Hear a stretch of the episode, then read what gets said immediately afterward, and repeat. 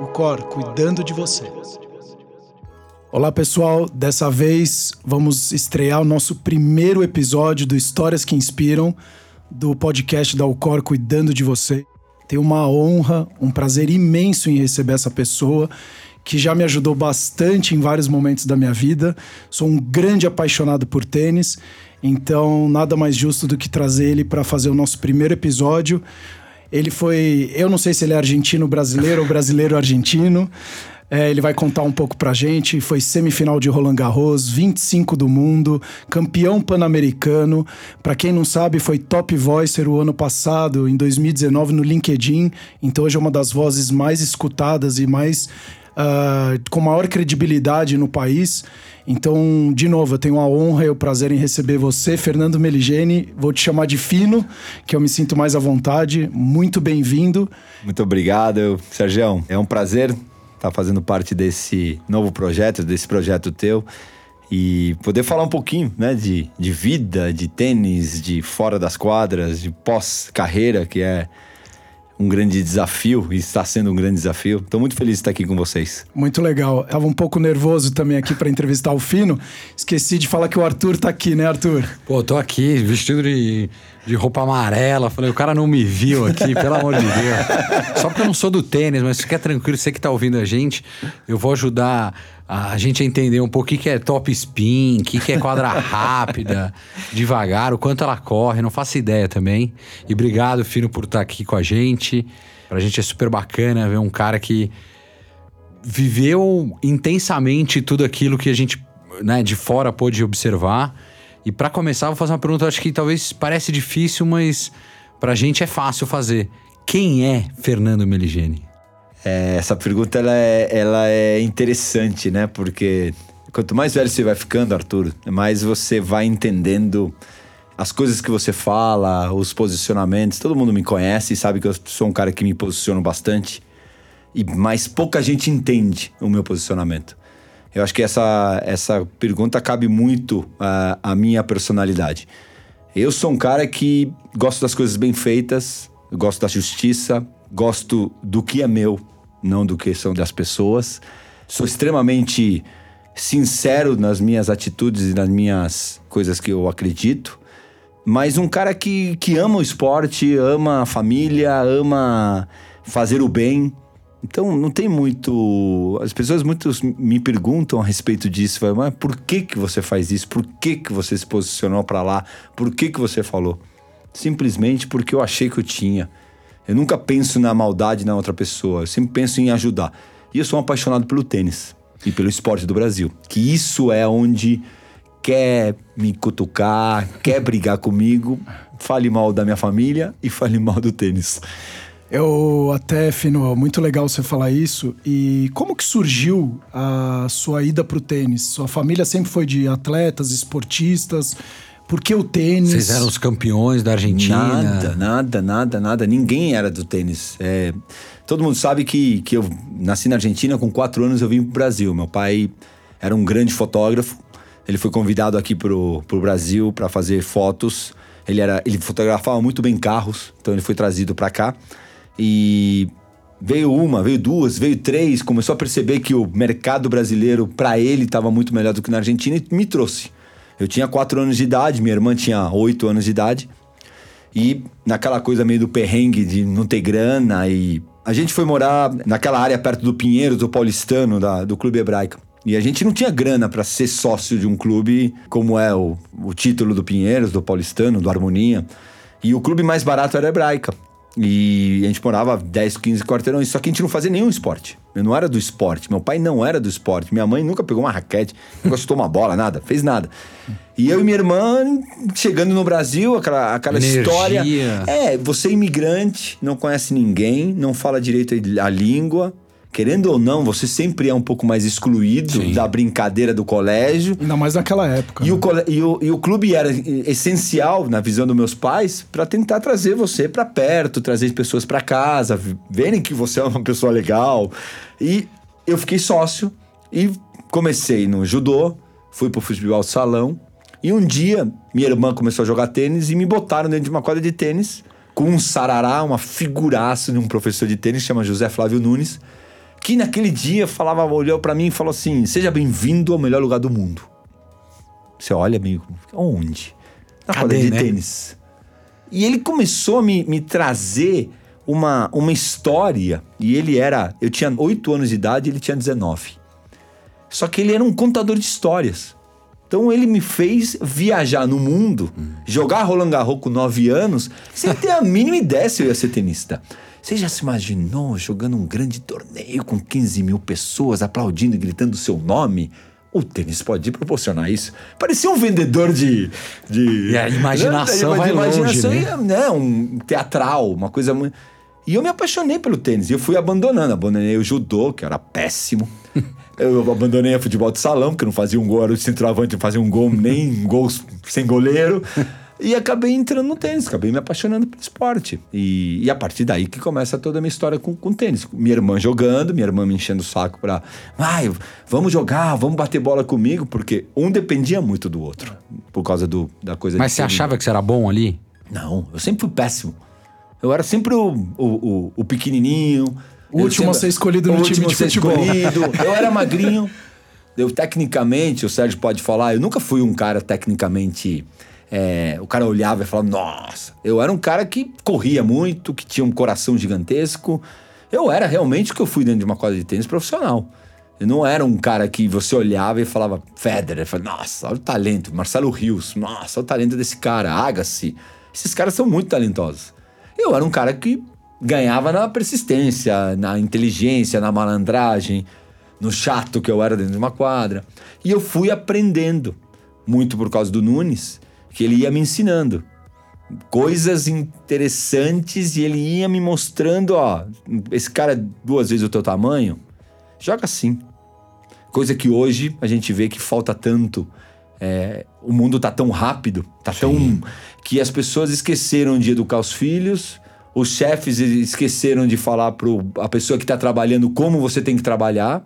Você contrata o cara e fala assim: faz o trabalho aí. Não, mas o que eu tenho que fazer? Faz aí, faz logo.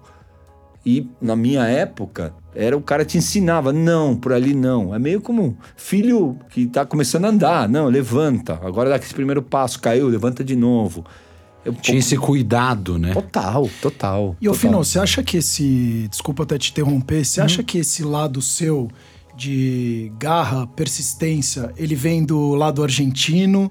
É, falta um pouco no Brasil, no brasileiro? Porque a gente vê muito no futebol brasileiro, é muito talentoso. E aí ele não tem aquela dedicação, aquele suor que os argentinos têm. O que, que você. Você é um brasileiro argentino ou um argentino brasileiro? Eu acho que eu, eu sou uma mistura. Eu acho que o, o, o, povo argentino ele tem algumas características que o povo brasileiro não tem, que o brasileiro tem, que o argentino não tem.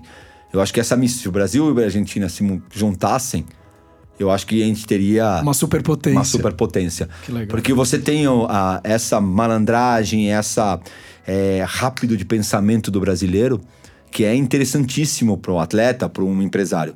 Você tem esse amor, esse patriotismo, esse prazer pelo que faz, é, que não importa quanto ganha, quanto onde é, onde é o, o desafio. Ah, não importa, eu amo jogar tênis, eu amo minha, o meu país, mas tá horrível, tem corrupção, beleza, vamos tentar resolver, mas eu amo meu país, não fale mal dele.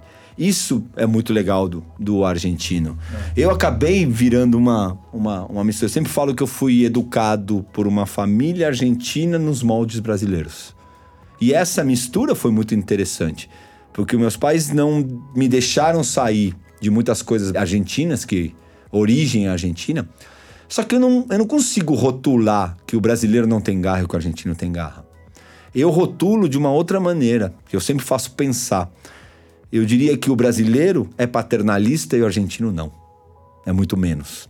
O brasileiro, se teu filho vai, e a gente tem o exemplo do tênis, você pega um menino de 16 anos de idade, você chega para um pai brasileiro e fala, ele vai para Europa, a primeira pergunta que o pai vai fazer é onde ele vai dormir. E o Argentina, ele vai falar, vai voltar quando?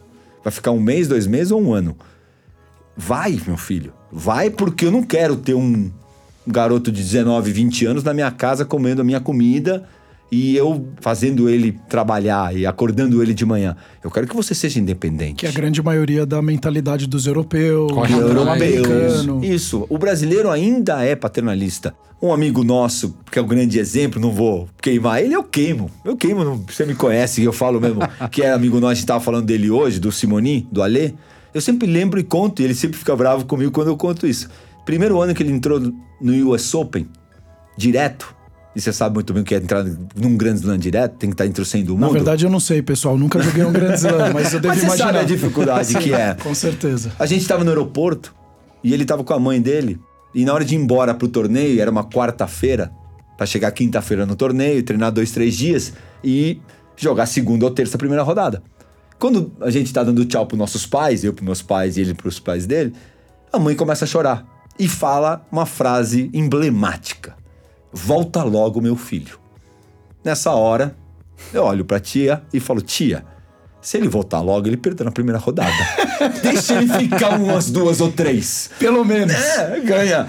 Na época a gente ganhava Só 7 mil volta dólares. se ganhar. É, ganhava 7 mil dólares, hoje ganha 70. Na época era 7, mas virava 14 e virava 30. Exato. Faz, deixa ele ganhar 2, ganhar 30 mil dólares e ó. Aí volta, faz festa, chora junto. e ela ficou me olhando assim. É, mas é que eu sinto muita saudade. Óbvio que isso não afetou o Alê, mas é, é o prototipo que a gente tem um pouco no Brasil do paternalismo, que hoje eu sou pai e eu sou um pouco paternalista. Hoje eu sou cuidadoso. Sim, claro. Né? Só que meus pais não eram. Eu fui embora com 15 anos, basicamente, vai embora. Fica lá. Chorava e meu pai falava: se chorar, eu não vou. Se não chorar, eu vou te ver. Ao contrário. Se chorar, eu vou, meu filho. Então, eu acho É. que isso também faz muito, é, muita diferença no, no, no aprendizado. E aí é muito. Não é a garra, e sim é a atitude. A gente precisa mais atitude. Falando de atleta, não falo nem de povo. A gente precisa mais atitude no Brasil. Precisa mais resiliência. Precisa aceitar mais que para ser bom, você tem que ralar muito mais. Não é normal. Ah, tô ralando mais ou menos, o talento me ajuda. Esse é um, para mim um grande quê do Brasil no lado do esporte. O talentoso acho que não precisa. Lá fora, o europeu, o americano, o cara que tem talento fala: "Meu, meio caminho já tenho. Agora é só ter a dedicação". Aqui é o contrário, eu tenho talento, então eu não preciso me dedicar não tanto. preciso correr. É, exato. Eu já escutei meus, meu sobrinho, que hoje é 350 do mundo, olhar pra minha cara e falar assim: tio, relaxa, resolvo com a mão. E você sabe muito bem, no tênis, resolve com a mão? Não. Não. Aí eu falo, moleque, cala a boca. que não conhece que resolve com a mão, meu? Vai suar Você não um é pouco, cozinheiro? né? Não vai resolver com a mão? Não resolve. Resolve com o pé. Corre. É isso que É pra o mim é famoso. Agora- Ah, desculpa. Não, imagina. Agora, voltando um pouco, como é que foi então ter que decidir que país você ia representar? Na hora que você teve que assumir um, como atleta profissional, você teve que definir, né? Arthur, é difícil isso? É difícil e eu, eu hoje, hoje eu posso falar, durante muito tempo a gente tem essa rivalidade, essa dúvida. Eu sou meio maluco mesmo, porque fizeram tudo para eu não ser brasileiro. Todos os dirigentes esportivos do Brasil pediram, pelo amor de Deus, para eu ir embora. Vamos lá. Eu era o número 2 do Brasil, eles não me convocavam para nada porque eu era o número 2, só convoco o primeiro, os outros índice técnico. Era três, os dois primeiros convocados, o terceiro índice técnico. Fui jogar o Banana Ball, o Cossati, que pra gente é tão importante, o Campeonato Juvenis. Quis jogar pelo Brasil, último ano de juvenil, jogando pra caramba. Já Desculpa te interromper, pra quem não sabe, o Fino no juvenil terminou o ano número 3 do mundo. É, Então, assim, e fui número um durante seis e meses. ganhou um dos torneios mais importantes, que foi o Orange Ball. Isso. Então, assim, é, é como, é como os argentinos, quando eu jogava tênis, eles falavam: vocês não enaltecem os seus heróis. É. E quando eu decidi jogar pelo Brasil, o então presidente Vanderlei Kekkia, presidente da Confederação Brasileira de Tênis, falou assim: você não é brasileiro. Não vou te deixar jogar pelo Brasil. Eu joguei pela Argentina. E ganhei o Sul-Americano pela Argentina e virei número um do mundo juvenil. Tanto que o último campeão do Banana Ball, que é o campeonato brasileiro aqui do, do que era brasileiro, era o, sei lá, o Eduardo Uncins em 1980. E eu, eu falei, não, fui eu que ganhei o último. 89 fui eu que ganhei. Só que eu jogava pela Argentina. Porque o Brasil não queria. Então, é, é, é, aí eu vou jogar uma Olimpíada e o Nusman não quer que eu jogue. Ele não, deixou, ele não deixou jogar a Olimpíada de Atlanta. Eu tive que brigar com ele para jogar. Falei, gente, eu quero representar o Brasil. Eu então, escolhi eu isso. Eu escolhi, ninguém tem direito. Eu moro no Brasil há 20 anos. Porque... vou fazer mais um parêntese. O Fino, eu fiquei sabendo hoje, por incrível que pareça, ele jogou a Olimpíada de 96 em Atlanta, chegou, ficou em quarto lugar, então quase conseguiu uma medalha de bronze e pagou a viagem tudo do bolso dele. É, porque eles não queriam que eu fosse. Você sabe muito bem como é a lista de um torneio, certo? Você tem a lista do torneio, como vai fechar Tóquio agora. Isso, pelo Fecha ranking. pelo ranking. Fecha o último cara a entrar, número 50 do mundo, 40 ou 60. Fechou a lista. Quem ficou um fora naquela lista? Fernando Meligeni. Óbvio, um fora. Só que eu sabia que o Sampras não ia jogar. Eu sabia que o Munster não ia jogar. Eu sabia, o mundo do tênis sabia quem não vai jogar. E tem um monte machucado, tem outro que não sei o quê. Então essa lista, ela é provisória. Não, é a primeira lista. É o primeiro corte, todo né? mundo, como o Grand Slam. Você bota todo mundo. Aí começa, tira o cara que tá machucado, o cara que o cara que tá banido do tênis, começa a tirar. Aí vai 104, 105, 106. Quando foi lá, o, o Kobe trancou. Falou, não joga mais, não, não aceitamos. Tive que eu fazer toda uma história porque o Nusman não queria que eu jogasse. Porque eu é argentino, claramente porque eu é argentino. Então, na hora que você, hoje, com 48 anos, quase 49, você fala, cara, como que eu me submeti a tudo isso? Por Porque amor. se existisse bullying, eu seria milionário. Eu teria. teria né? Largava. Hoje que se fala de preconceito, de bullying, xenofobia. Tá premiação coisa. é fichinha, né? Cara, hoje eu seria trilhardário, só da galera, da, do dinheiro da galera que, que falava de mim, enchia meu saco e falava. Então, é, não sei por quê, porque minha família era totalmente contra. Minha mãe era totalmente contra eu virar brasileiro. Minha mãe queria, no meu primeiro livro, no Aqui Tem, tem. Meu sonho. Sos argentino, sigues argentino. E ela falava assim: Mi sueño era verte en Roland Garros de azul e branco. E te tuve que ver de verde e amarillo. É palavra dela, até hoje você fala. Meu sonho era ver você com a bandeira, eu queria ver enrolado pela bandeira argentina. E você, você se enrolou. do Brasil. E você se enrolou com a bandeira do Brasil. Eu te respeito porque você é meu filho. Minha mãe minha mãe é argentina e minha irmã também, até a morte, até hoje. Não, e é interessante, né? Assim, é um pouco do que a gente uh, fala muito e o core é como a gente lida com emoção, como as emoções entram no nosso dia a dia. Deu pra ah. ver que o Fino não é um cara com muita emoção, ele é um cara apático, né? é um cara que as emoções são, são quase banho-maria é. com ele, né? Não são nada intensas. Não, não. Porque eu imagino que no começo de uma carreira profissional, a senhora falava, minha família queria que eu fosse ou representasse a Argentina. As lideranças Brasil do esporte que e não querem país. que você seja o brasileiro. Cara, mas eu vou lá. Eu vou entregar um jogo, eu vou fazer acontecer. Não é. é porque eu, eu acho o esporte, o tênis, eu sou um cara que. Eu sou fã do tênis, não sou jogador. Uh, então, assim, até para quem está ouvindo, se não entender alguma coisa, eu também não vou entender, então eu vou tentar ir perguntando aqui.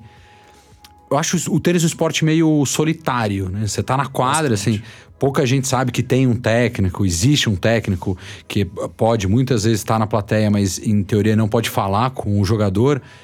Você com tudo isso, a família, pô, queria que você fosse representante da Argentina, os lideranças falando, mano, você, não, você é argentino, não é brasileiro. Como é que você conseguia focar no seu jogo e falar, cara, eu, eu preciso fazer isso dar certo? Eu acho, é, hoje eu falo, escrevo muito, quando o Sérgio falou sobre o LinkedIn e acabei virando top voice, eu acho que por, pelo, por escrever é realmente o que eu sinto, é falar o que eu sinto, eu não meço palavras, e aí Muitas vezes eu recebo uma ligação, saio, já saí da ESPN na época que eu trabalhava lá, o programa Segredos do Esporte, do ministro dos esportes quer falar com você, porque você foi lá e meteu a, a lenha no cara. Falei, cara, mas eu só falo a verdade. Eu posso errar. E se eu errar, eu sou o primeiro a levantar a mão e falar, cara, desculpa. Mas normalmente eu tô muito baseado. Né? Eu tô embasado no que eu tô falando. Né? Eu não vou ficar cutucando as pessoas por cutucar. Né? É, só que a minha premissa é você amar o que você faz. Meu pai falou uma coisa. Meu pai foi um dos maiores fotógrafos do Brasil, falado pelos próprios fotógrafos. Um cara fora, fora da curva que estudou até a quinta série. Só que meu pai odiava tirar foto. meu pai queria fazer mosaico. Meu pai era das mãos. Artesão. Artesão. Assim. Caramba. Meu pai Artista. parou a vida. Meu pai, quando. Tem uma história, quando as pessoas falam, pô, você é um pouco meu, generoso, você faz as coisas generosas para as pessoas. Pra você ter uma ideia, meu pai, quando parou de trabalhar, decidiu, entrou o Photoshop no mundo, e ele falou: Eu não vou me submeter ao Photoshop, porque só cara ruim vai mexer no computador e vai. Essa é a visão dele, e vai melhorar a foto que eu faço com a mão. Ele pegou o estúdio dele, ele tinha dois assistentes o Alejandro e o Fábio. Ele pegou e deu pros caras. O que tinha de dinheiro lá dentro? Meu pai acabou pobre, mo- morreu pobre. Só que ele tinha um estúdio que fazia ele viver 20 anos. Ele pegou e falou, por serviços prestados. O dinheiro que tinha lá dentro era. E minha mãe olhou e falou: Mas esse cara tá louco. Ele foi embora pra Angra dos Reis, velejar. E fazer pátina, fazer mosaico. Se você entrar na igrejinha do frade, você vai ver que tem uma, uma coisa de mosaico. Foi meu pai que fez. Meu pai começou, ó, ganhava 500 reais aqui, 200. Não ganhava nada, dava de graça. Porque ele decidiu sair disso. Só que ele falava pra mim: Fê, você conseguiu fazer uma coisa que você ama e fazer bem. Isso é. Porque o cara que faz bem normalmente não ama. O cara que ama não consegue ganhar dinheiro com isso. Que é a coisa mais difícil. Pô, eu amo. equilibrar é, isso, Equilibrar e, e as duas coisas serem boas. Finoio, deixa eu te fazer uma pergunta, é, até pra quem tá nos ouvindo. é, como descobrir esse amor, cara? É, porque o seu, de repente, foi o professor que te fez visualizar e, e jogou esse lado lúdico, né? De, pô, vi- olha, você ganhando. Não sei se também foi isso, ou foi o dia a dia de você falar, putz, isso aqui tá se tornando uma coisa muito legal pra mim. Como que a pessoa consegue, talvez, identificar algo que vai se aproximando do que ela é boa ou que às vezes nem é boa, que nem você falou que no seu caso você não era bom, mas você se desenvolveu, mas tentar. Eu acho que tem muito a ver com os pais. Porque a gente é. Você pega, eu sou pai de um menino de 10 anos. Qual é a pergunta número um? Teu filho joga tênis? É. Meu filho quer jogar tênis? Eu botei ele pra jogar tênis ano passado. Ele vai pro clube. Hoje de manhã ele viu o jogo do Nadal. É legal, viu? Mas tem brilho no olho? Não. Se eu falar hoje, vamos ficar. Vamos. Não não vamos jogar tênis hoje? Não, não vamos. Quando joga comigo, quer jogar. Lógico, claro. Só que meu filho tá pedindo pra, pra falar de natureza o tempo inteiro. De bicho. Comprei um cachorro pra ele. Ele tá enlouquecido. Eu acho que o pai. é, meu pai fizer, meus pais fizeram muito bem isso. Meu pai era um baita fotógrafo que falava: Você gosta de fotografia? É, gosto. Ele me botava dentro do estúdio. Dá uma olhada como eu trabalho. É isso aqui, isso aqui, isso aqui, isso aqui. Ele viu que eu não. Quando eu falava pra ele, ah, mas se eu não jogar tênis, eu vou virar fotógrafo. Coisa que eu sempre falava. Ele falava: Você não vai virar fotógrafo. Porque você não gosta de fotografia. Você não quer ser fotógrafo. Você não quer ser fotógrafo. Não vem com essa história. Uma coisa, porque você tem que fazer o que você gosta. Então procura. Aí meu pai falava: você pode ser publicitário. Aí eu acho que você tem mais a tua cara. Mas fotógrafo? Tem a mínima chance, você não gosta. Até hoje eu nunca tirei uma foto. Eu não tenho uma máquina de foto em casa. Então eu acho que a sensibilidade do pai ia um grande erro normal. O filho tem que fazer o que o pai acha. Eu É quero que o meu filho seja um né? médico. Eu quero que o meu filho seja tenista. E todo mundo me pergunta, é, mas se você der uma empurrada, sim, se eu começar a comprar raquete nova pra ele e levar pra campeonato, ele vai jogar tênis. Mas ele não quer jogar tênis. Então eu vejo dessa maneira. E se amanhã ele me cobrar, eu falo assim, desculpa, Gael. Você que não quis. Você não quis. Exato. Agora, você queria, você queria ser prêmio Nobel, o que ele fala, eu quero ser prêmio Nobel da natureza. E ele fica vendo Animal Planet o dia inteiro. Então vamos E eu vou jogar tênis com ele? Essa é talvez a história e a. A gente pode fazer essa referência, né?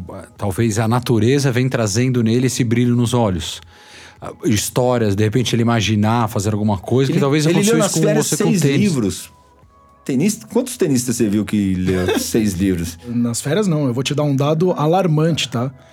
Quantos livros você acha que um brasileiro lê por ano? 1.2 livro por ano é a média do Ele brasileiro leu que ele seis lê. livros. Então o moleque de férias. 10 anos leu quase 10 vezes mais do que a média do brasileiro. Então você fala, para, então eu É. tenho que ter essa sensibilidade de entender que meu filho, ele odeia perder, ele não gosta da competição. Peraí. Um garoto que não gosta de competição, vamos colocar ele para ele aprender. Diferente vamos colocar ele para competir. Ainda mais no tênis, que é um esporte muito mais de perdedor do que de ganhador, né? É que Então- o tênis só tem duas opções: ou você ganha ou você perde. Não, e outra, Arthur. Você não empata, E né? olha só, você joga, por exemplo, 20, 30 torneios no ano e você pega o ano extraordinário. O cara vai ganhar 7, 8 torneios. Nas palestras que comecei a fazer junto com o André, eu falava assim, eu dou uma hora, eu dou uma risada e falo assim, tá todo mundo aqui vindo para me escutar porque eu sou muito bom, né? Vamos lá. Joguei 14, 15 anos de torneios, de- fui profissional por 15 anos. Vamos botar que eu joguei 30 semanas por ano, que é o normal que a gente joga. 450, vamos arredondar para 500 torneios na minha carreira profissional. Quantos títulos o Fernando Meligeni, que está aqui falando e para vocês é um gênio. Assim, ok. Três ATP Tour, sete torneios. Challenger. É. Não, sete Challengers. Dupla eu não vou nem com- comentar, porque o, o Google ganhava para mim, né? Escolha bem o parceiro e pronto, né? É, o Jaime, Guga, Lobo, pô, eu, bobo não era nada. Aí você fala, 10 torneios eu ganhei. E mais uns Future, né? Que na época é satélite, 15 de 500 e eu sou bem sucedido e vocês não são? É isso. Ah, mas você fez final. Tá, fiz três finais. Fiz semifinal de Roland Garros. Maravilhoso. Eu não, eu não sou o cara que vou me jogar pra baixo. Mas, gente, onde tá o sucesso? O que, que é sucesso? Ser presidente da empresa? Então tem 400 que são. É essa pergunta que eu ia te fazer um pouco mais pra frente, mas já que você tocou, o que é sucesso pra você, Fino? Sucesso pra mim é fazer o que você ama, bem feito, engajado, sendo o melhor que você pode ser. E pra você ser o melhor que você pode ser, qual é a receita? Trabalho. Trabalho. Eu sempre falo isso pra molecada que eu jogo. É assim, o esforço de fazer bem ou fazer mal é o mesmo. É o tempo na quadra, você teve dentro do... Falando de tênis, você teve dentro da quadra, você ficou. Você ficava o quê? Teu treinamento era das duas às cinco, depois tinha a física de uma hora. O tempo você vai ficar. Fazer bem, fazer mal, o esforço é o mesmo né? Tudo bem, corre um pouquinho menos se você não correr na bola, mas também. É. Mas você tá lá três horas. Você não vai estar namorando ninguém. Você não vai estar no Mexendo no celular. celular, exato. você não vai estar fazendo, indo na festa do amiguinho. Você não vai estar não fazendo nada. Você vai estar dentro da quadra. Então faça bem. O que pra mim é sucesso é você ter uma consciência de- do importante que é aquilo. E a gente demora muito pra. Aí entra o lado. Aí se junta com o Paternalismo. paternalismo que eu tô Exato. falando, que você não dá valor ao teu filho. Você, o pai acaba deixando, delegando a educação para um funcionário. Tudo bem, tem que trabalhar muito, tá? Mas o tempo que você tiver, Aproveite, o tempo. aproveite mais. Exatamente. Não, só que se chega. Pô, eu também. Se eu chego em casa e quero trabalhar, boto, ligo o videogame e meu filho não vai ler. É normal, porque o videogame é muito mais legal que ler, mesmo ele lendo cinco. Só que se você sentar pra ler com ele, fala, cara, filho, que, filho, que livro é esse? Se eu for lá comprar o livro pra ele e sentar dois minutos com ele, ele lê. Se eu levantar o celular na mão, o que, que ele faz? Pai, empresta pra mim também? Posso jogar Posso dar uma videogame? olhada? Posso, Posso- botar YouTube? Posso escutar um podcast? Posso, seja o que for. Então, é, depende da gente. É, eu, eu quero deixar uma, uma dica, eu sempre sou o cara da dica aqui, né? Eu queria deixar uma dica pra você que tá nos ouvindo. É muito legal você falar isso, Fino, porque a gente hoje usa muita desculpa, né? Terceiriza muito as coisas, né? Então o Fino é um cara que lutou contra tudo e a todos, né? Então não vou na Olimpíada porque eu não sou brasileiro. Minha mãe não quer que eu seja brasileiro. Ele, por livre e espontânea vontade e por sonho, por amor, tomou essa decisão. É, ganhou de 10, 12 números um, um, Ah, a gente vai falar disso. é, do mundo, do Pete Sampras, que foi um dos maiores jogadores da história do tênis, até hoje brincam se é ele ou o Federer. Então, é, foi campeão pan-americano, semifinal de Roland Garros.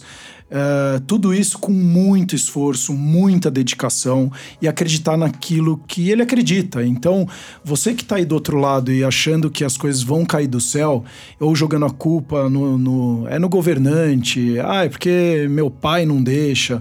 Quando a gente quer, a gente consegue, a gente faz. E aqui tem um maior exemplo hoje, e eu fiz questão de trazer o Fino, porque ele também sabe disso. Ele tem limitações técnicas, é, é um ser humano como outro qualquer. Então, assim, tá muito claro que o sucesso. Eu dou sempre o exemplo quando eu dou algumas palestras e falo muito do futuro do trabalho, e eu uso o iceberg como grande imagem, que a pessoa olha aquele iceberg fora, coisa maravilhosa, mas não vê o que tem por baixo. Quanto maior o iceberg em cima, maior ele é embaixo também, uhum. para manter o equilíbrio, né? Então, e aí, quanto mais embaixo você for, mais escuro é, mais frio é.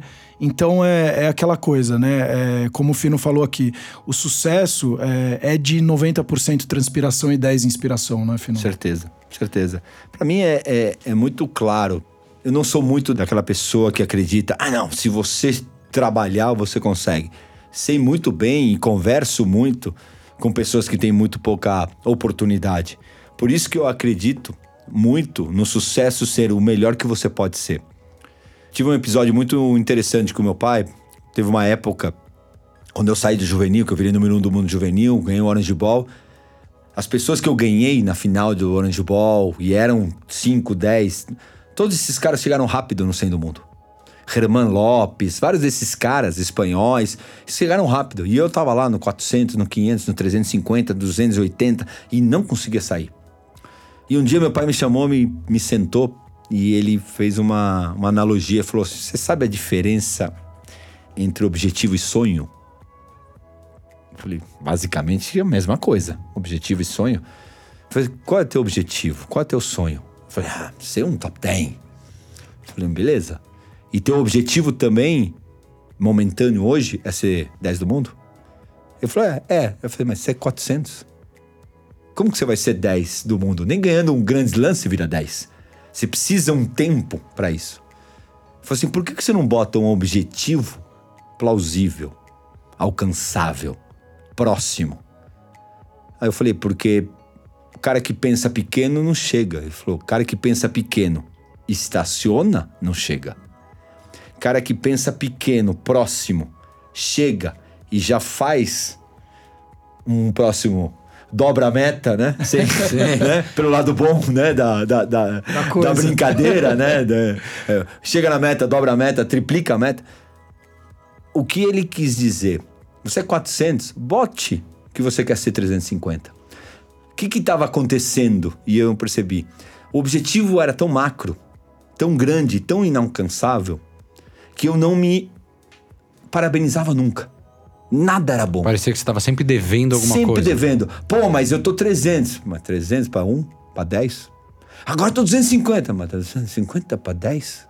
É horrível. Agora, quando eu fui viajar para um oito semanas de torneio e eu era 300 e falei que queria voltar 200, e você sabe muito bem que é difícil pra caramba, e eu voltei 195. Você ficou acima da meta. Meu pai chegou, parabenizou, e a primeira pergunta dele foi, foi qual? Qual é a próxima? É isso. E aí eu comecei a pensar, agora eu sou no 190, quero ser 150. Você acha que em seis meses você chega a 150? Ah, eu acho que eu chego. Só que eu não coloquei a meta lá na frente, que virou sonho. E depois, por isso, vai, vai devagar. E eu acho que esse é um pouco do. Para mim, foi uma analogia tão interessante, tão legal, porque eu fui dando passos. Eu sempre for. E aí, tudo que eu faço tem a ver hoje. A pessoa pergunta. Durante 10 anos me perguntaram por que eu não fazia palestra. E eu falei, é porque não é hora. Não adianta eu fazer tudo ao mesmo tempo. Senão eu faço clínica de tênis. Vira o pato, né? Faz tudo ao mesmo tempo tudo. e nada direito. Né? Não. Vai chegar uma hora que eu vou achar que chegou a minha hora. Eu botei em julho do ano passado, vou fazer, botei da maneira que eu gosto, com o André Kifuri do meu lado, basicamente um talk show. Em seis meses a gente fez 11. Ninguém sabia que eu fazia palestra. Contratado e contratado e contratado, e já tenho cinco, já fechamos uma para esse ano, começando o ano, e já tem cinco pedidos. Pode ser que feche, pode ser que não feche, faz parte do, do business. Aí você fala, é, realmente. Não adianta você querer abraçar o mundo inteiro. Eu nunca quis abraçar Posso o mundo. dar outra dica, Fino? Muito legal você falar isso, me fez refletir bastante aqui. Pessoal, uma coisa muito importante que o Fino falou. Ao invés de focar só no resultado, foca na jornada, porque o resultado É é, o mais soma- legal. Porque a- o resultado é a soma de pequenos esforços diários, né? Então, se você estiver se dedicando no dia a dia, lá na frente você vai conquistar algum resultado interessante. Então, é, não fica olhando só pro, pra fora, ah, eu quero ser o próximo Guga. As pessoas sempre olham, é, eu quero ser o Ronaldo Fenômeno. E hoje mas com a mídia, só tá todo mundo olhando É. o Instagram do outro. é o cara que tem um milhão de seguidores, eu quero ter um milhão de seguidores, mas você tem mil seguidores? Não, então primeiro tenta conquistar o mil Exato. e valorize esses mil, né? Porque as pessoas não valorizam, elas só valorizam quando chegar a um milhão. Só quando você tiver 100 milhões na conta. Mas só que um real que você ganhou hoje foi com trabalho, foi com dedicação, foi com honestidade. Então valorize.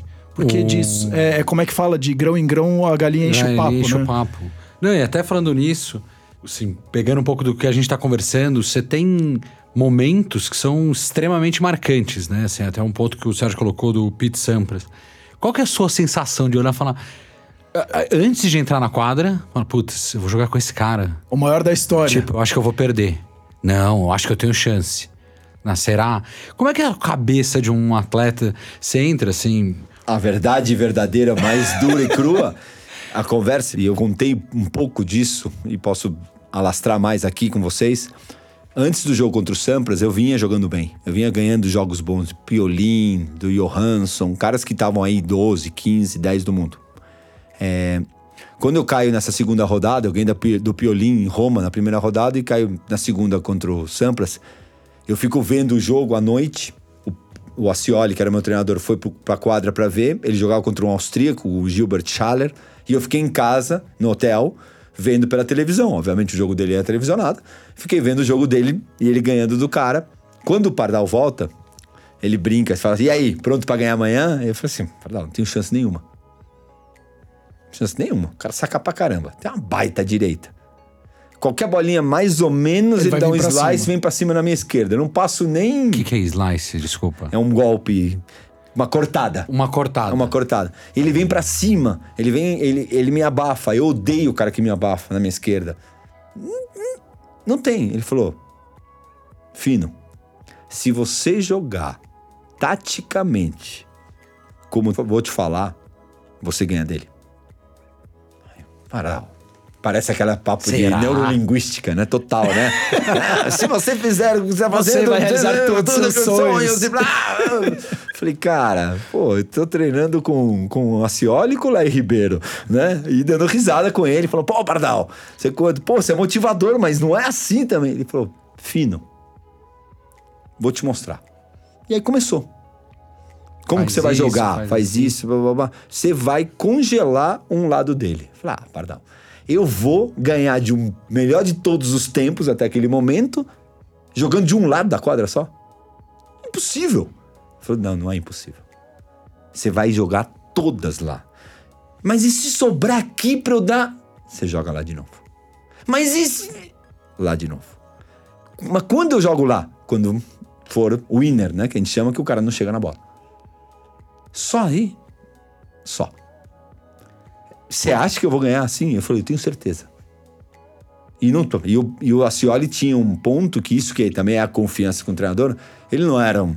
Tava brincando, neurolinguística, não sei quanto. Ele não era um cara que, que era motivador. Ele era um estrategista. O Pardal nunca teve lado motivador. Ele é até sisudo, bravo, né? Meio casca grossa, assim, pra treinar, duro. Aí você começou a acreditar que você podia ganhar. Só que se ele tava falando isso, falei, opa, tá. E eu sempre fui um cara obediente. Eu discutia com você, só e isso faz parte da minha vida. Eu vou discutir com você. Ah, isso aqui não é um microfone, é um microfone, não é um microfone. Não é. Se você me provar, fala, putz, desculpa, Arthur, é um microfone. Acabou, aceito. Só que você tem que me mostrar. Se você mostrar fraqueza ou dúvida, eu não vou. Você cresce, né? Eu vou crescer. E ele me mostrou. E eu ganhei 6-3, 6-1. Jogando um tênis absurdo. Passou e, um carro. E o único momento que eu comecei a fazer besteira, eu escutei um grito de fora. Volta, pra, tática. Perfeito. Pum, baixei. Podia ter falado, é, ganhei 6-3, tô, tô podendo. Sim, senhora. Pum, voltei pra tática. Ganhou. E ganhei do É cara. que- como é que você sai? Você quando você sai da quadra, você olha e fala. Você sai maravilhado, você sai achando que você é o super-homem, você sai. Só que no dia seguinte, Tem mais um jogo. a vida te mostra. Perdi 6-2, 6-2. Do Félix Mantilha, que era um espanhol duríssimo. E aí voltei pra realidade. O céu e o inferno em 20, 12 horas. 12 horas. Né? O meu jogo acabou 11 horas da noite, às 11 horas da manhã entrei de novo na quadra, tomei uma saraivada na terceira rodada, volta pra casa, pegue seu prize money, pegue seu voo e vá, vá pro próximo torneio. Esse é o lado legal que o tênis me ensinou. E isso que eu falo pras pessoas. O Ascioli falava uma coisa muito legal pra mim. Você nem é Deus porque você ganhou um torneio. Você nem é, sabe? titica de galinha porque você perdeu na primeira rodada. Você Porque apenas está jogando. Um dia bom, é um, um dia trabalho ruim. psicológico muito Total, forte, né? Total, total. De autocontrole, de. Chega uma hora, Arthur, que todo mundo joga bem. Exato. O cara treina mundo 8 joga horas bem. por dia, todo Vamos dia. lá. E, e uma coisa... é, eu bato bola com o Sérgio, naquele momento, eu 25 do mundo, e ele 400, 300 ou 200. E a gente tá batendo bola num clube e você chega a você que não conhece nenhum dos dois. Não tem a mínima ideia. Você vai olhar o bate-bola e eu duvido que você finque, fala assim, esse cara é 25 e esse é 200. Não tem jeito. O que que faz? Estratégia, tática e autoconhecimento. O cara saber onde tem que mandar a bola, a hora que tem que mandar a bola. E Eu, fazer a coisa é, acontecer. eu, quero até depois a gente conversando aqui essa história do autoconhecimento eu acho importante porque você vê jogos que você- começa perdendo sei lá 2-6 tá? dois o- o- você ficou com dois é, Perdeu o primeiro games set. e o, o seu oponente com seis você fala nossa hoje vai ser aquele dia os caras viram um jogo É, e, e não muda o físico dele, porque o físico é exatamente igual, e em teoria ele vai piorando ao longo da partida. É muito a, a- a mente. Como é que mantém a, a cabeça no lugar, essa automotivação? Por três, quatro, Você não fica cinco horas, frustrado. né? Às vezes você tá Eu ganhando falo- seis, sei lá, 5-1, você perde 7-6, sei lá. Você fala, o, que o loucura. tênis, ele é um, um jogo de xadrez com pernas e principalmente o tenista tem que ser um computador, na minha visão. O que, que eu falo com isso? Você chega. O que, que poderia ser diferente eu e o Sérgio, por exemplo, no entendimento? Não falando, não colocando a pessoa, mas um cara que foi 25 e um cara que é 150. Você chega no 4 a 3 e conversa com um cara 150 do mundo, você senta aqui na virada e fala assim: e aí? Tá rolando? O cara vai te dar uma explicação. Você pega um cara, um Federer, número um do mundo, e ele te dá outra explicação. E dentro dessa explicação ele vai falar pra você, Arturo, toda hora, no primeiro ponto do game, ele saca assim. Toda hora que eu tenho a chance de quebrar o saque do adversário, ele saca aqui. Você acaba pegando macetes do, do cara, do adversário, que você sabe o que o cara vai fazer.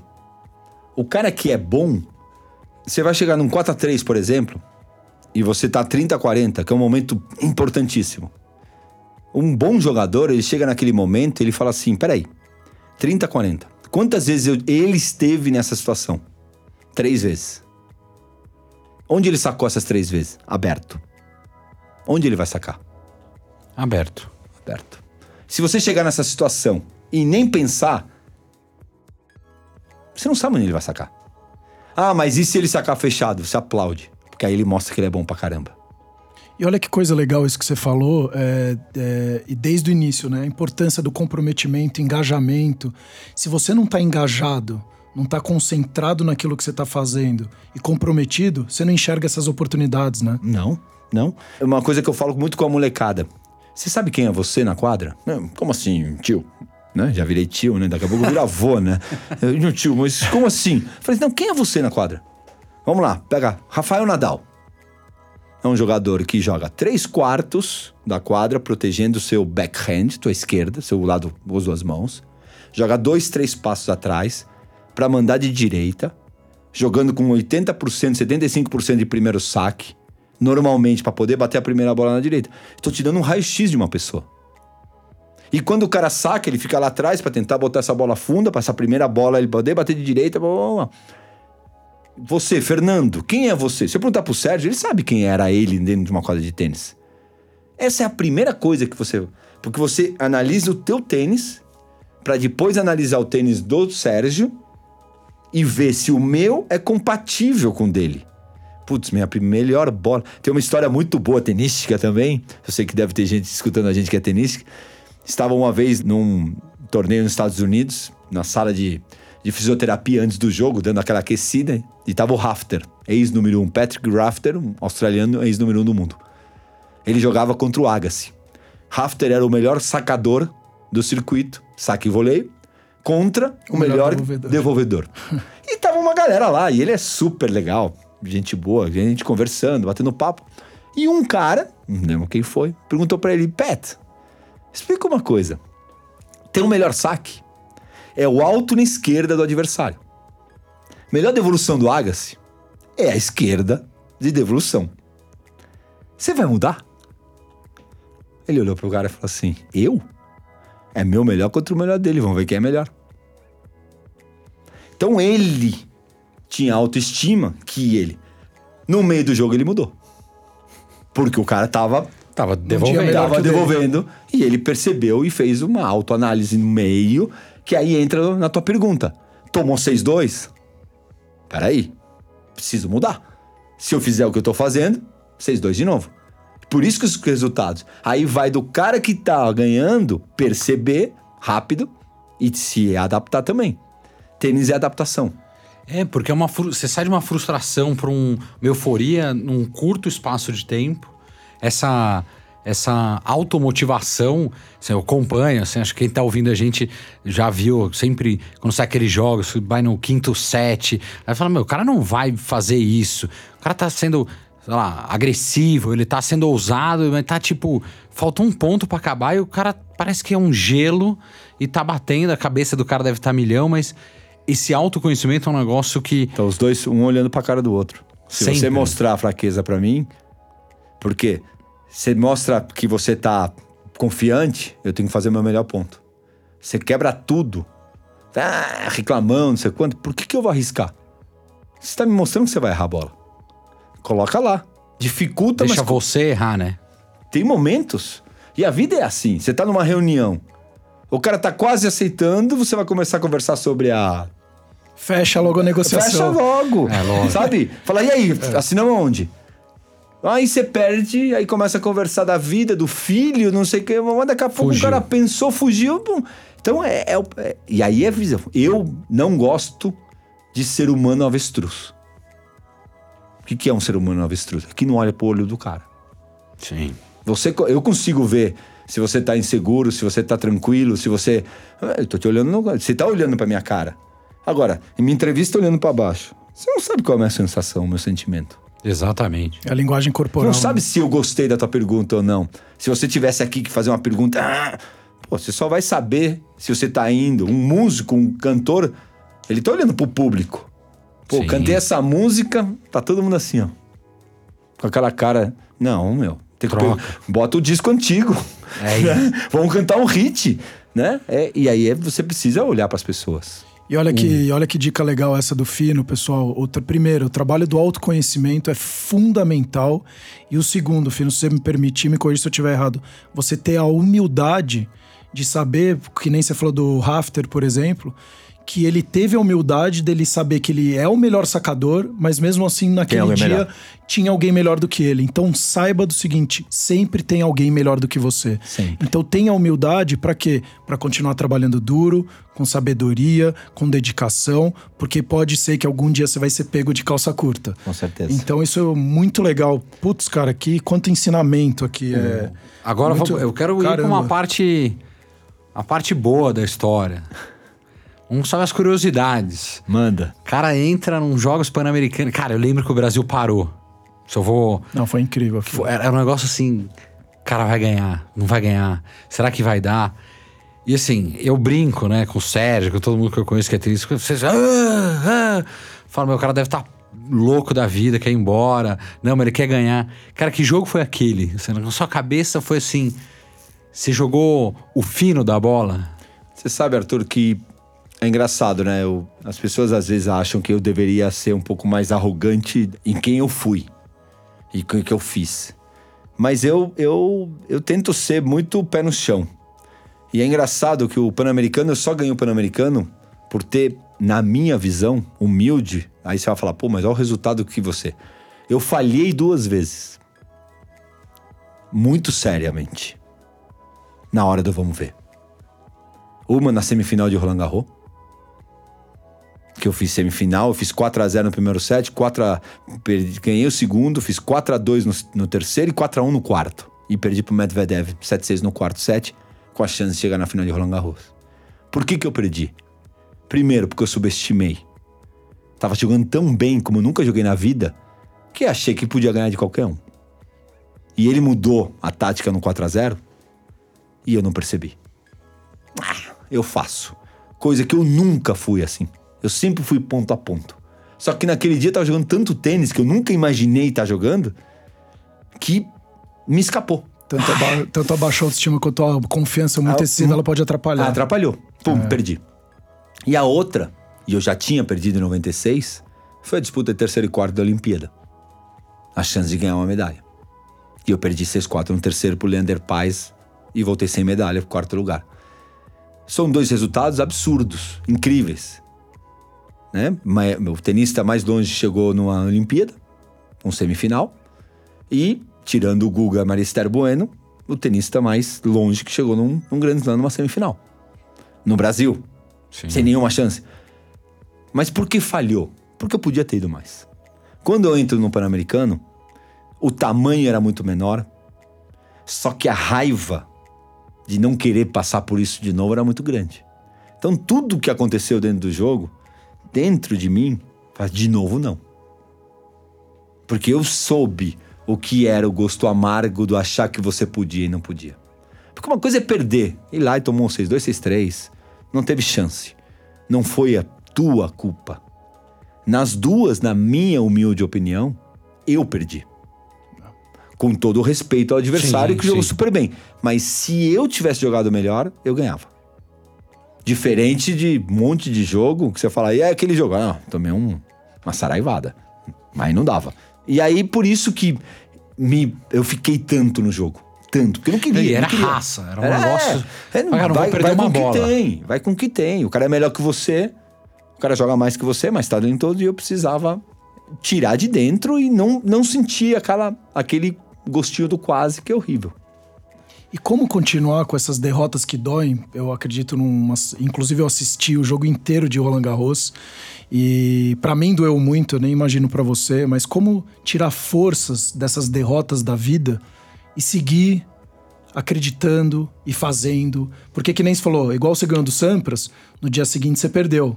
E dessa vez, na sua cabeça, você tava com a vitória e acabou perdendo. E como acordar no dia de amanhã e falar, vamos de novo, e vamos de novo. Que eu acho que isso o tênis traz essa resiliência muito forte. Eu acho que a resposta para isso, não que eu tenha naquele momento, mas a resposta para isso é que um tenista, um empresário, uma pessoa só pode ser julgado depois da carreira acabar. Vou dar um exemplo. Quantos de nós não criticamos o time de vôlei feminino depois daquele jogo contra, o- contra a Rússia? Sim. Que o Brasil fez 14 a 9 no, no quinto set e todo mundo chamou o time de amarelona?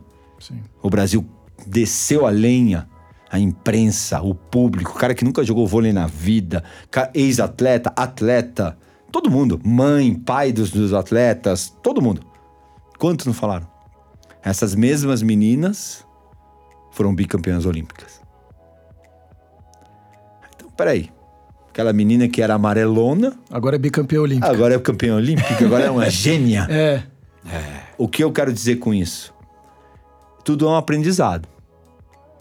Se você for olhar só aquela vitória e só aquela derrota, aí eu volto com o que o Ricardo me falava. Se você se achar Deus porque você ganhou do Sampras, calma que você vai se achar o pior do mundo, porque você vai perder do Mantilha amanhã. E vai perder. Porque todo mundo Como perde. aconteceu, né? Como aconteceu. Então, é, o julgamento teu e das pessoas, ele tem que ser de carreira. Ah, então aceito toda a derrota? Não. Nem, nem peso de medida. Você tá lá tentando o melhor. Mas só que você sabe. Eu tenho uma sobrinha hoje que tá arranhando.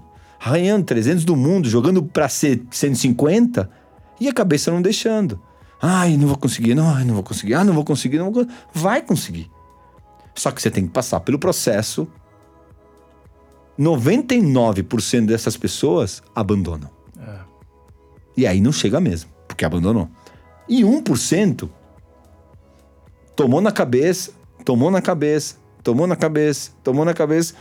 Você conhece muito bem a pessoa que eu vou falar, que é a metáfora maravilhosa, pra mim, incrível.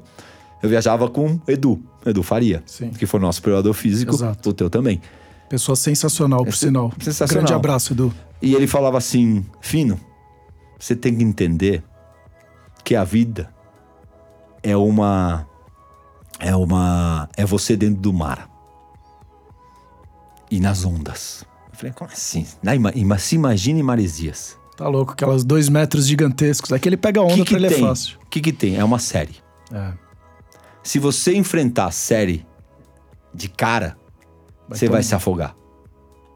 Agora, a série tem sete ondas, seis ondas ou oito ondas. E depois tem o quê? A calmaria. Durante um tempo.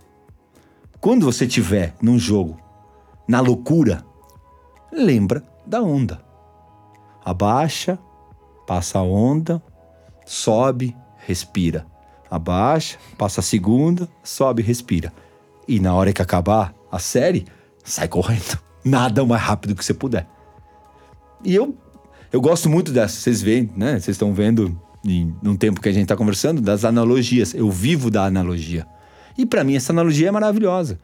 O que, que adianta? Tá numa fase ruim, errando.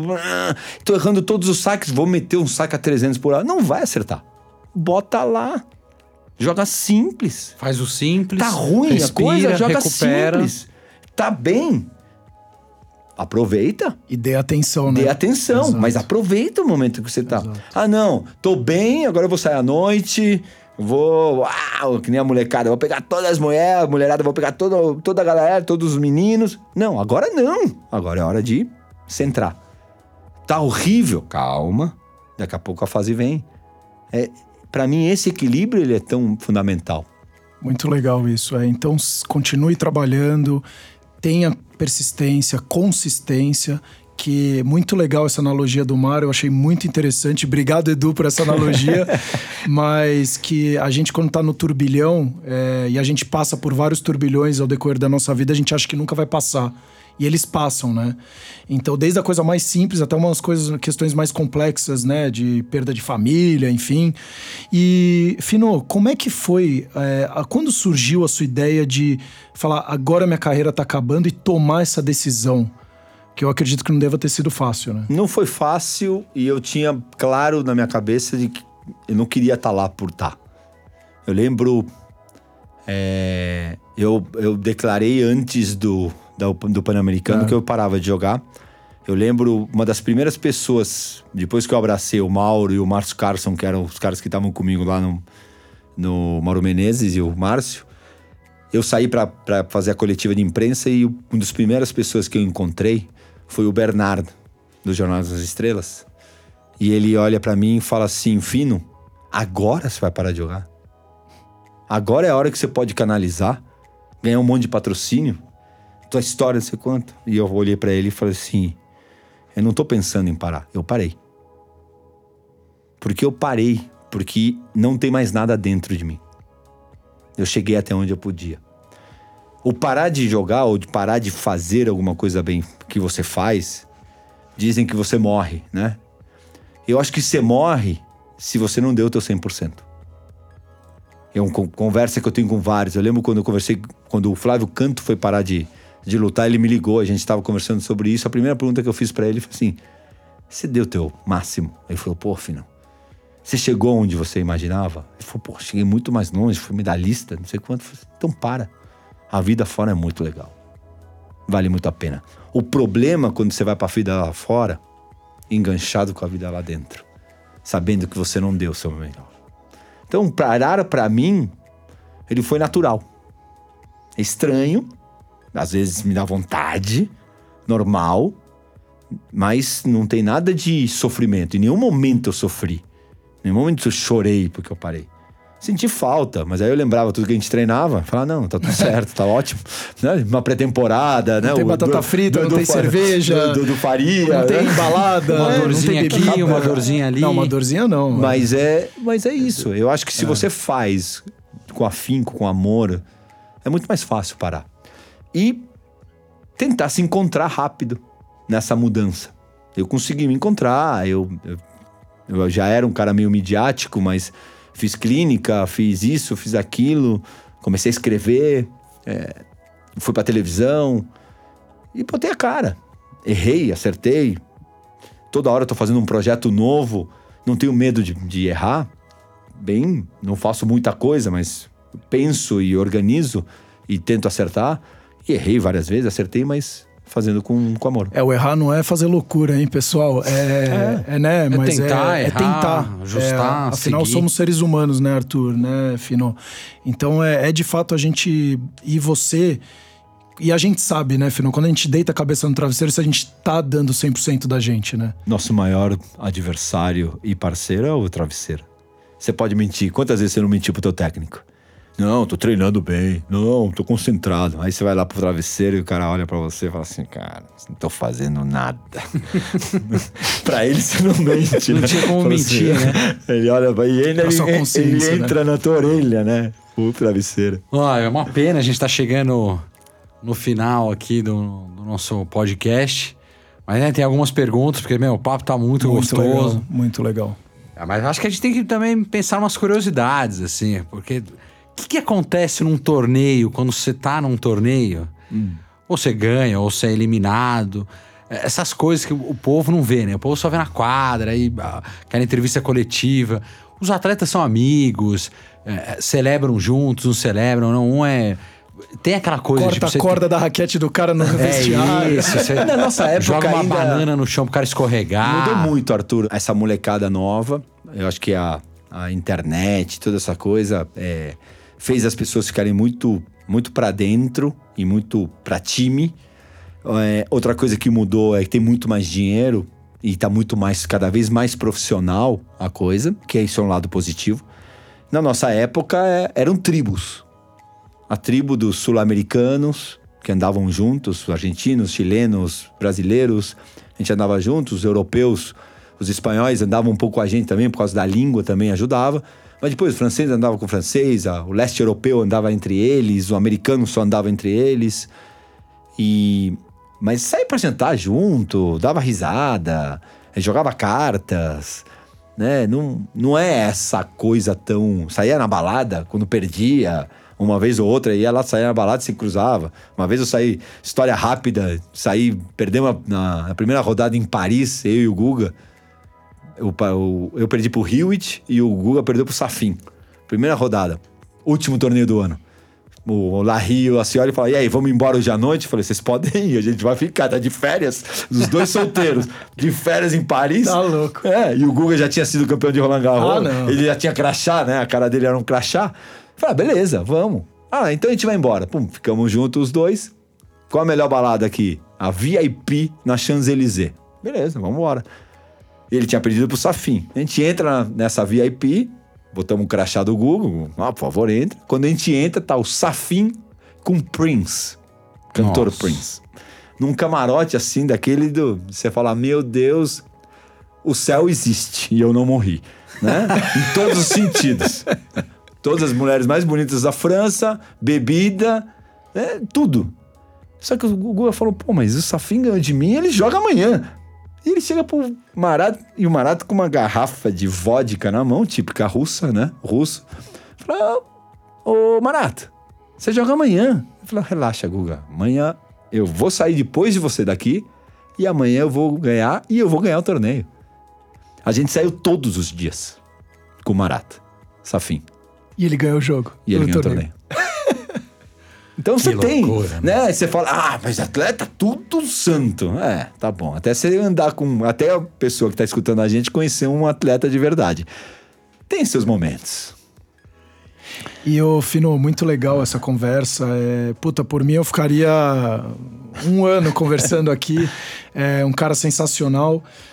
O que, que você deixa hoje, é, uma palavra ou uma frase, para pessoa, para esses adolescentes, para profissionais é, executivos, os atletas, né? Você tem dois sobrinhos que estão aí ralando e tentando é, conquistar o espaço deles no circuito. O que, que você passa para eles, você que é um cara emblemático no nosso país, né? Tem uma, tem uma, uma passagem pela Argentina quando eu fui para lá, que eu conto no meu primeiro livro, que para mim é maravilhosa, que ela acaba com uma frase. Eu tava. Eu fui jogar um campeonato, na época, aqueles campeonatos de dinheiro que a gente já jogava para ganhar uma grana para poder viajar, na Argentina. E eu joguei contra um cara. Eu tinha 15 anos de idade, jogava com aqueles macaco velho de. que. te na virada dão um cutucão, falam uma besteira. Eu lembro até o nome do cara, chama Charlie Gomes Dias. E eu ganho o primeiro set, aí ele começa a sujar o jogo, ganha o segundo, e tava o meu operador físico na, dentro do jogo. Chamava Oscar Pérez Marino. E no terceiro, já totalmente. É, tava cansado, sim, mas totalmente com medo do cara. E perdendo, e já sabendo que ia perder. E 3 a 1 4 a 1 pro cara no terceiro. Eu olho pro, pro meu preparador físico, morrendo de medo, e falo para ele: Se me acabaram as pernas. ele me olha, para um segundo e fala: Se te acabaram as pernas, juega com el coração. Eu ganho o jogo. Para mim, isso ficou a frase. Traduzindo para quem não entende, eu falei: Acabaram minhas pernas. Ele falou: Se um dia que acabar tuas pernas, joga com o coração. Para mim, isso foi o que eu levo pro. E a marca da sua carreira, né? É a marca da minha carreira. Eu tinha 15 anos de idade. Então não, não importa contra quem você está jogando, qual o tamanho dele, você pode ganhar ou perder, mas você tem que jogar com o coração, você tem que dar tudo. Esse é, é o que eu tento fazer em qualquer projeto que eu entro. Eu tô aqui conversando com vocês e você vê a intensidade. Poderia vir aqui conversar, bater papo. Isso para mim não existe, ou tento que não exista. Não sou infalível, obviamente, mas prefiro falar, Sérgio, Arthur, eu não vou. Quantos programas, quantos lugares eu falo, eu não vou. Por quê? Porque eu não vou. Porque eu prefiro não ir do que ir na bobeira. Ou eu vou com afinco, com tudo, ou eu prefiro não ir.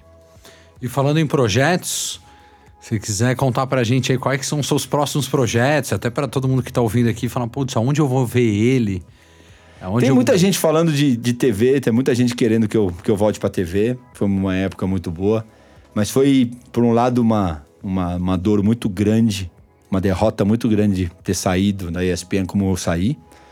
Mas, ao mesmo tempo, te fortalece e me tirou da zona de conforto. É, me fez pensar em projetos diferentes, me fez é, sair da zona de conforto, basicamente. E tô fazendo uma, uma videoaula que, quando o podcast aqui sair, vai estar já meio que no enfervescente. Que é, quem, o Sérgio que é, que é tenista sabe o duro que é pra gente, como jogador de tênis, porque existe aquela história, pô, mas você jogou, mas eu tenho um embasamento de mais de 500 clínicas que eu já fiz, bate bola com a molecada. E eu adoro. Eu penso uma, uma coisa, que uma frase que meu pai falou, já que é para analogias e, e para acabar bem. Meu pai, me, antes de infelizmente falecer há dois anos, quatro anos atrás, uma das coisas que meu pai me falou e eu guardo isso. Obviamente que esse projeto é um projeto onde eu vou ganhar dinheiro, se der certo, tudo. Mas meu pai falava uma coisa muito séria: você, você está proibido de ir embora do tênis e desse mundo sem deixar tudo que você aprendeu para as pessoas. O famoso legado, né? O legado. Você não pode morrer daqui a um dia ou daqui a 100 anos e não ter deixado no mundo morrer com tudo dentro, basicamente. Você seria a pessoa mais não falar a palavra porque é um palavrão, isso aqui é um podcast de Mas de pobre respeito. como ser humano, né? pobre como ser humano, Egoísta. egoísta, e não, não existe isso. E eu, eu lembro que eu perguntei para ele, pô, mas eu remei tanto para conseguir toda essa sabedoria. Ele falou assim: você ganhou sozinho? Exato. Ou o Nunes te ensinou, o Pardal te ensinou, o Edu te ensinou. Eu já falei de vários nomes aqui. Todos esses caras te ensinaram. Então você tem a obrigação de devolver. E é um pouco por aí onde, quando você. Terminando como você me perguntou, quem é Fernando Meligeni, é um pouco isso. É o viver das analogias e dos exemplos e das, dos ensinamentos das pessoas que eu acredito. Então, se eu ando com, é porque eu acredito. Se eu me distancio, é porque eu deixo de acreditar. Posso. E quem vai ser o Fino nos próximos 5, 10 anos? O que, que você espera No de Brasil? você, Fino? Ah, eu?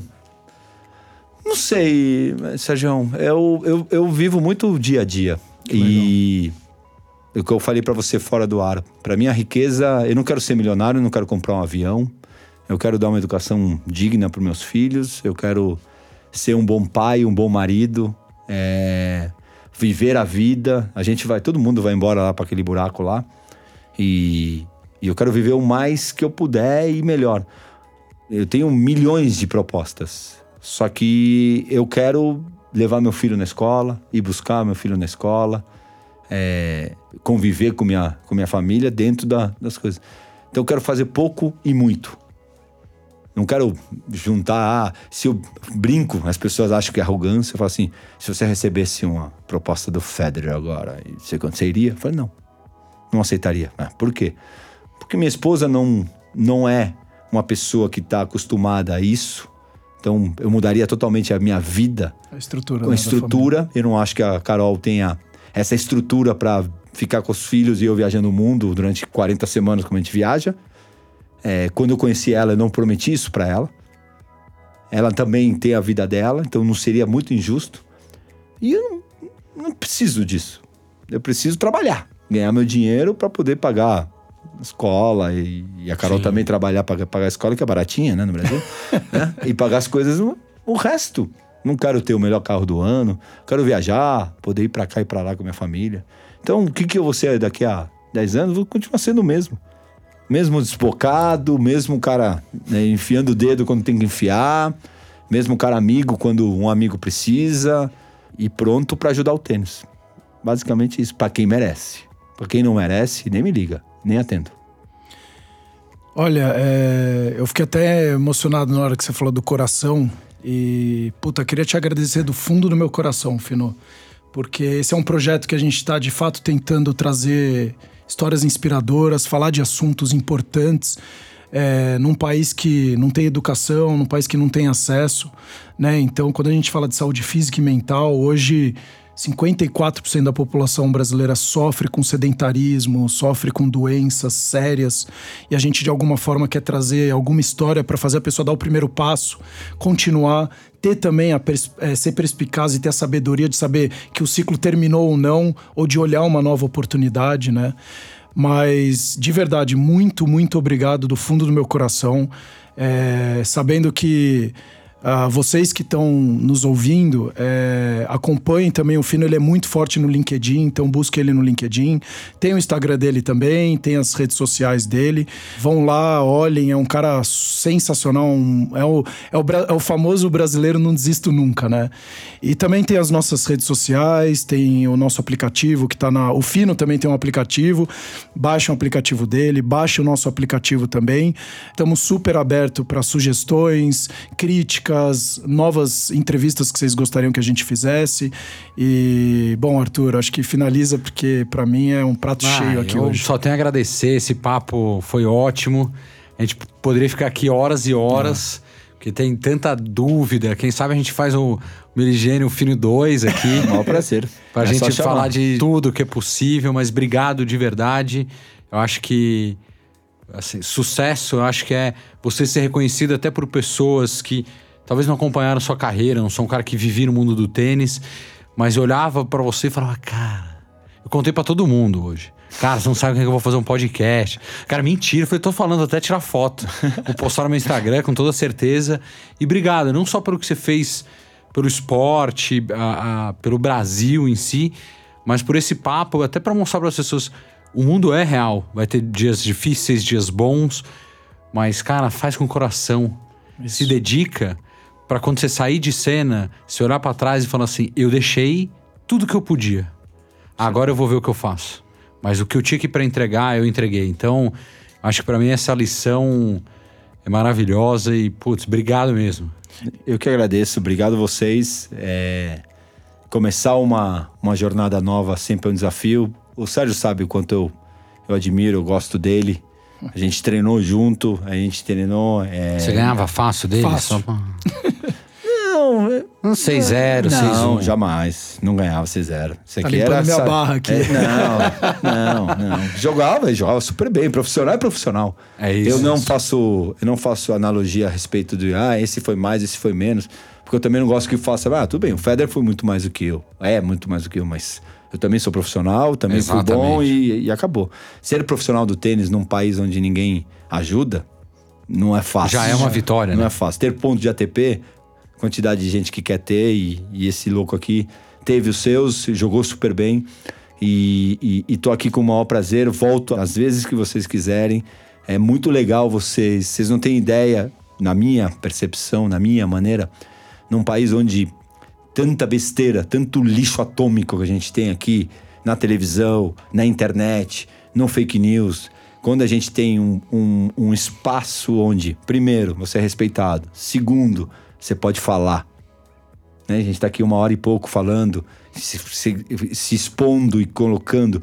Quantos são os espaços que você pode dar uma entrevista e falar de você para as pessoas te julgarem. As pessoas hoje, eu tenho certeza que estão me escutando, escutaram o podcast inteiro, ela tem uma analogia a respeito de Fernando.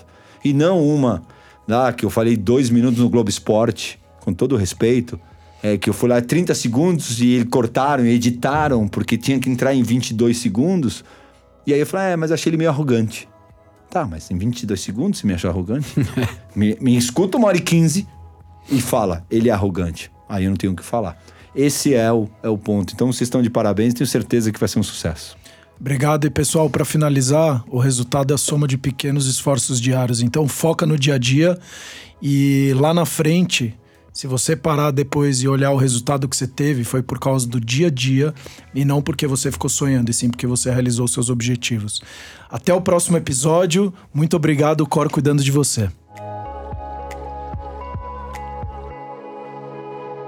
O Cor, cuidando de você.